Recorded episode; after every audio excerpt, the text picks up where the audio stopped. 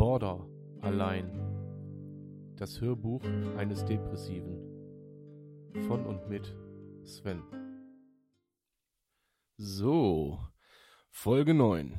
Herzlich willkommen bei Border allein. Entschuldigung. So. Gestern war mal ein Tag Aussetzen angesagt. Gestern war auch äh, mitunter nicht ganz so gut.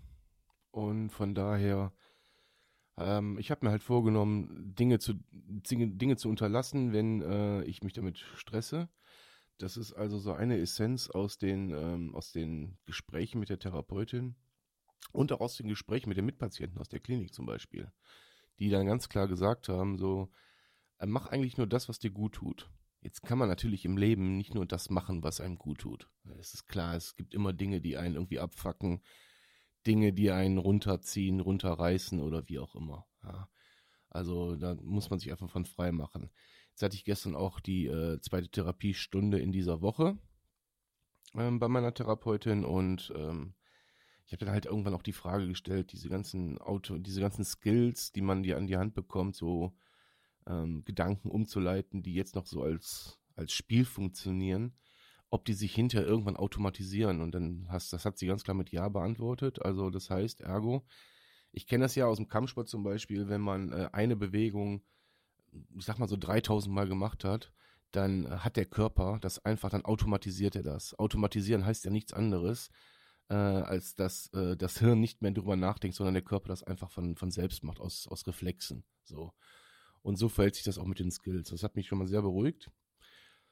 Ich hatte dann gestern nach der Therapie gab's äh, so einen Triggermoment und ähm, der hat mich dann ziemlich ziemlich heftig runtergezogen und dann bin ich halt hergegangen und habe mich äh, ja auf dieses auf diesen Trigger äh, nicht auf diesen Trigger sondern auf die Konsequenz des Triggers eingelassen. Das heißt, ähm, ich habe das, was ich am, am äh, was ich gestern in der Therapie tatsächlich gelernt habe, Gedanken umzuleiten. Zu dem Spiel komme ich gleich ähm, wie das funktioniert.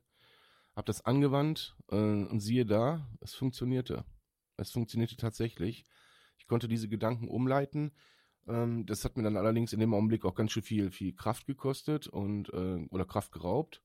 Und ich musste dann halt erstmal eine Stunde schlafen. So, aber ist ja scheißegal. Ja, Hauptsache es hat gewirkt. Kommen wir zu dem Spiel. Das Spiel heißt 5, 4, 3, 2, 1. Und zwar geht es darum, äh, drei Sinne wahrzunehmen. Hören, schmecken, fühlen. Und, ähm, nee, schmecken ist gar nicht wahr. Das ist doch Bullshit, was ich hier erzähle. Hören, sehen und fühlen. Das heißt, im ersten Durchgang muss man sich fünf Dinge nehmen, die man sieht und muss die benennen. Äh, fünf Dinge, die man hört und fünf Dinge, die man gerade fühlt, also so innerlich fühlt. Ich habe jetzt zum Beispiel gerade meine rechte Hand auf meinem Knie, meine linke Ferse ist oben, ähm, mein linker Arm liegt auf meinem Oberschenkel, und mein rechter Fuß drückt sich auf den Boden. So, also so eine, so eine Körperwahrnehmungsübung. Ja. Äh, und Dinge, die man in der, äh, in, der, ähm, in der Umwelt so wahrnimmt, die man dann hört. Wie zum Beispiel, keine Ahnung, draußen sind irgendwo Stimmen, ein Hund bellt, ähm, ein Bus fährt vorbei. Ist natürlich schwierig, das zu machen, wenn man alle Fenster zu hat und äh, wenn man in einer Dunkelkammer ist und wo man nichts hört, dann ist das eher kontraproduktiv. Also es ist auf jeden Fall so, und das macht man halt ähm, vier Runden lang. Also fünf, vier, drei, zwei, eins, fünf Runden lang. Ähm, und siehe danach, da, siehe dann, siehe und siehe da danach, so jetzt habe ich's, äh, leiten Gedanken sich aus, aus, ähm, ja, aus so einem, stellt euch so eine Kaulquappe vor, die so völlig, völlig irre so durch den Fluss schwimmt. Ja. Und diese Gedanken sind dann nicht mehr diese Kaulquappe, sondern einfach so strukturiert auf einmal. Und man kriegt dieses, dieses Druckgefühl so ein bisschen weg. Ob das nun immer funktioniert, ob es gestern funktioniert hat, weil es äh, das erste Mal war, ich weiß es nicht. ist mir auch im Prinzip völlig Hupe. Es hat funktioniert. Und solange nur ein Skill von, ich weiß nicht, wie viele Skills ich mittlerweile an der Hand habe, funktioniert, ist es doch super. Und wenn diese Skills sich irgendwann automatisieren, dann, äh, ja, dann ist doch, äh, ist doch prima. Und das Geile ist halt, du bist dann wirklich, äh, wenn du dann, dann raus bist aus der Nummer, da bist du wirklich, dann ist man wirklich auch stolz auf sich. Und ich glaube, das darf man dann auch sein, weil blättern wir mal ein bisschen zurück, wenn ich so, keine Ahnung, fünf, sechs, sieben Wochen zurückdenke, dann hätte ich, hätte diese Triggersituation gestern und das, was ich danach dann halt äh, so gefühlt habe, äh, oder nicht gefühlt habe, oder wie auch immer, sondern einfach das, was mich dann irrsinnig gemacht hat, äh, hätte ich so nicht handeln können. Und wäre in irgendwelche Verhaltensmuster gefallen, die äh, ja einfach schädlich sind. Schädlich für mich und mein Umfeld. So, also, was hat man gestern gemacht? Man hat nach zwei Stunden hat man äh, ja diesen, diesen Zustand, sag ich mal, äh, mal eben ad acta gelegt. Und dann guckt man sich danach so selber im Spiegel an und denkt so, boah, geiler Typ. Gut, das denke ich, das denke ich zehnmal am Tag. Die Stunde. Also eigentlich immer. Nein, Spaß beiseite. Nee, es war kein Spaß. Ähm, und man ist also, man ist wirklich, man ist da auch stolz drauf. Ja? Und aber jetzt nicht so stolz, dass man es seiner Umwelt direkt auf die Nase binden will, weil es natürlich für jemanden, der, der, für den das sein täglich Brot ist, der das einfach, der dieses, äh, der diese Störung nicht hat, für euch ist das äh, ganz normal.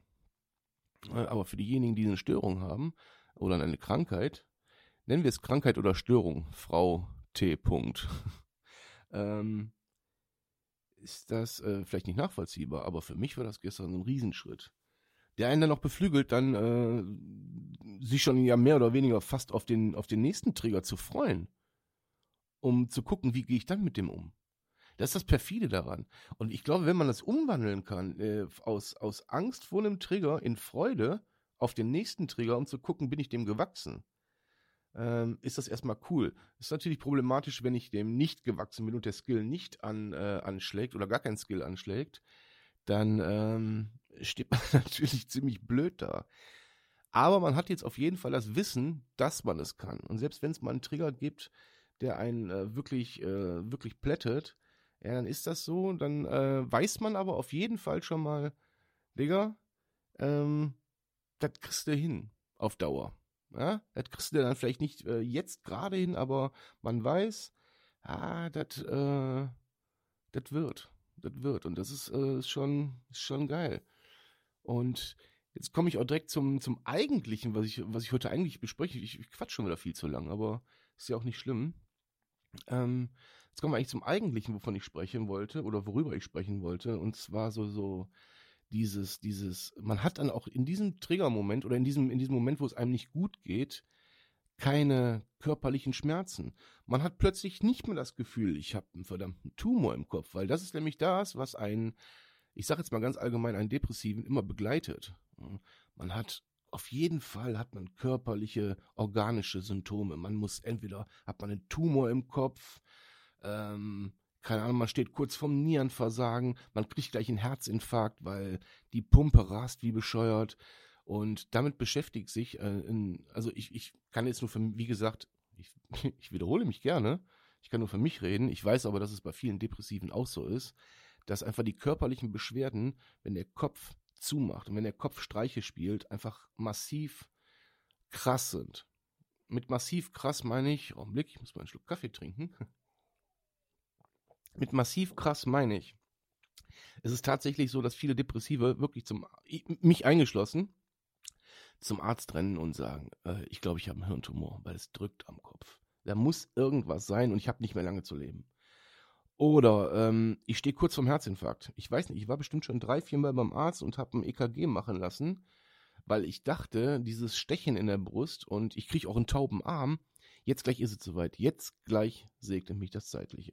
Und dann, liebe Freunde, ne, ist hier suizidale Gedanken und so. Ihr, also wenn man, wenn man den Tod vor Augen hat, den, also wirklich den Tod vor Augen hat und denkt, jetzt ist es vorbei, dann hat man keine suizidalen Gedanken, sondern dann ist so, alter, Panik. Deswegen rennt der Depressive dann auch zum Arzt, komischerweise. Er sollte doch eigentlich froh sein, wenn er suizid, äh, suizidale Gedanken hatte.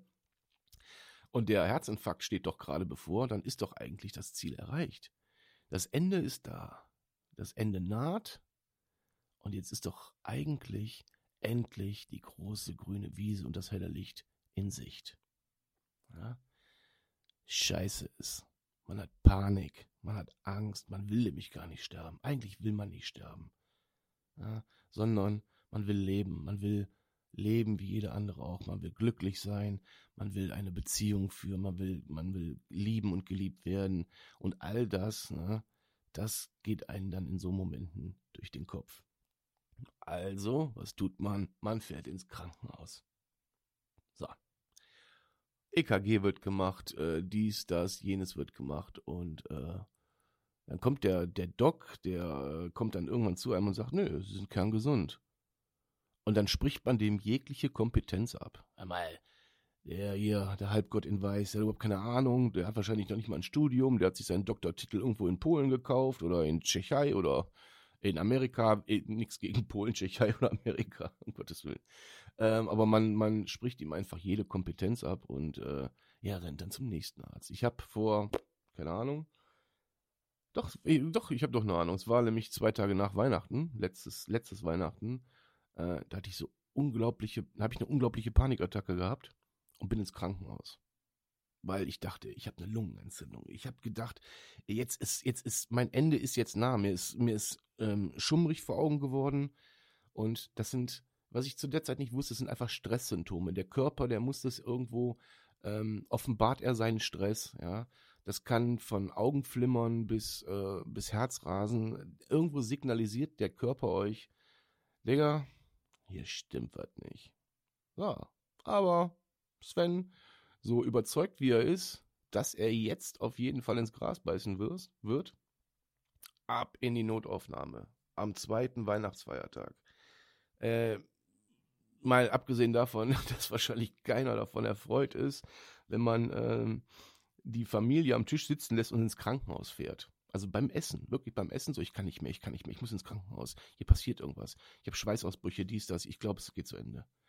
Jetzt könnt ihr euch ungefähr die Augen der Familie vorstellen, äh, in Person von, von äh, der, der Mutter meines Kindes, deren Partner, die Kinder, äh, Partnerin und so weiter und so fort. Oder ähm, ja, und, und noch zwei Anverwandte. Dass für die dann der Abend wahrscheinlich auch gelaufen ist, weil die sich einfach Sorgen machen, brauche ich wohl keinem zu erzählen. Also ich entschuldige mich hier nochmal bei allen Beteiligten äh, von diesem Abend. Äh, war nicht so gemeint. ich habe mich vertan. Aber was ich eigentlich sagen wollte, also ab ins Krankenhaus und durchgecheckt hier, dass das Einzige, was in dem Abend nicht gestimmt hat, war äh, ein Nierenwert. Und ähm, der Arzt sagt, das ist auffällig. Also, Sven direkt, ich habe Niereninsuffizienz. Ja, äh, ich werde Dialysepatient. Und das auch genauso kommuniziert. Ja ich werde, ich werde, wenn ich nicht alle im Herzinfarkt, ich äh, sterbe jetzt auf jeden Fall an Nierenversagen. Der Wert stimmte nicht, weil ich den Abend vorher einfach gesoffen hatte wie ein Tier.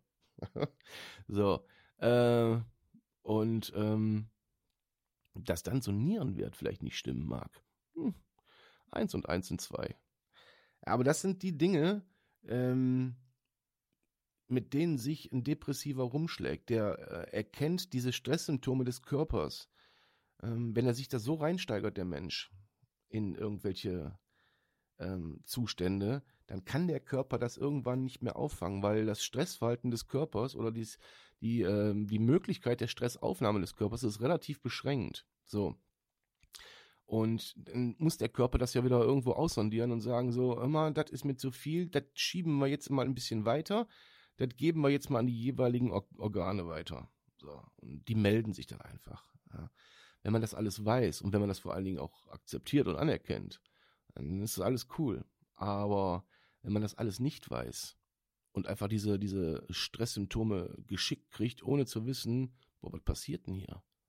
Dann kriegt man Angst. Und äh, wenn man auch noch unter einer Angststörung leidet, dann muss ich euch nicht sagen, wie sinnfrei der Weg ins Krankenhaus ist, eigentlich. Mein, so Gott will, auch ein Depressiver kann einen Herzinfarkt kriegen, kann einen Schlaganfall kriegen oder sonst irgendwas. Es ist wahrscheinlich dann lieber einmal zu viel ins Krankenhaus als einmal zu wenig. Aber wenn man 20 Mal zu viel ins Krankenhaus fährt als einmal zu wenig, dann stimmt die Relation irgendwo nicht mehr. Also, auch das geht an all die raus, die das kennen oder damit zu tun haben. Ähm, oder auch an die, äh, an die, ähm, an das direkte Umfeld, Partner, Freunde und so weiter. Man muss trotzdem, also der Depressive hat dann in dem Moment ein Riesenproblem. Das darf man jetzt bei aller, bei aller Flapsigkeit, wie ich das jetzt erzählt habe, darf man das nicht vergessen. Er hat ein Riesenproblem. Er kann das nicht kanalisieren. Und das muss man, äh, das muss man ihm auch zugestehen und nicht sagen, boah, das ist hier so ein Hypochonder. Das ist kein Hypochonder. Der hat Panik. Der hat Angst. Der hat Angst um sein Leben. Das hat er wirklich. Auch wenn der Arzt dann sagt, sie sind kerngesund, dann hat er weiter Angst um sein Leben. So. Und ich weiß nicht, wie es bei Leuten, ich meine, ich kenne äh, jetzt so den einen oder anderen, wo ich weiß, ich war schon zwei, dreimal im Krankenhaus, in, in der Klinik, ich habe schon zwei, drei Therapien. Ähm, ich kann, man kann auch nicht pauschal sagen, ja, wenn man eine Therapie gemacht hat, hat ist, dann ist das alles äh, ausgelöscht und weg.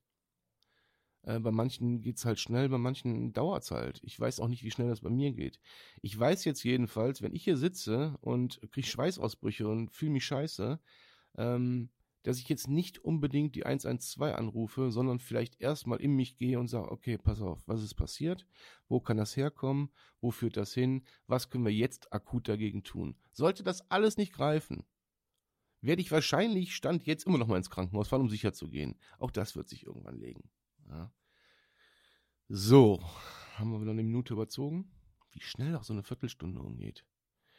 Ähm, ja, ich würde mich freuen, wenn ihr diesen Podcast einfach mal überall teilt, auf sämtlichen Plattformen, die euch so zur Verfügung stehen, sei es Instagram, Facebook, WhatsApp, wie auch immer. Viele von euch tun das schon, weil ich äh,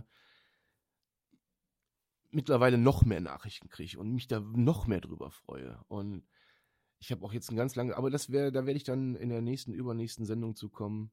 Ähm, es gibt noch so viele Themen, die wir besprechen, zu, zu besprechen haben.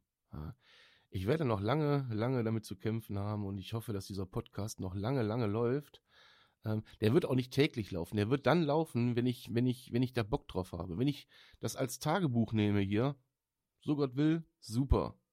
Wenn ich mal einen Tag Pause dazwischen einschiebe, dann ich fühle mich nicht verpflichtet, äh, diesen Podcast täglich zu machen. Also das wollte ich nochmal klar darstellen.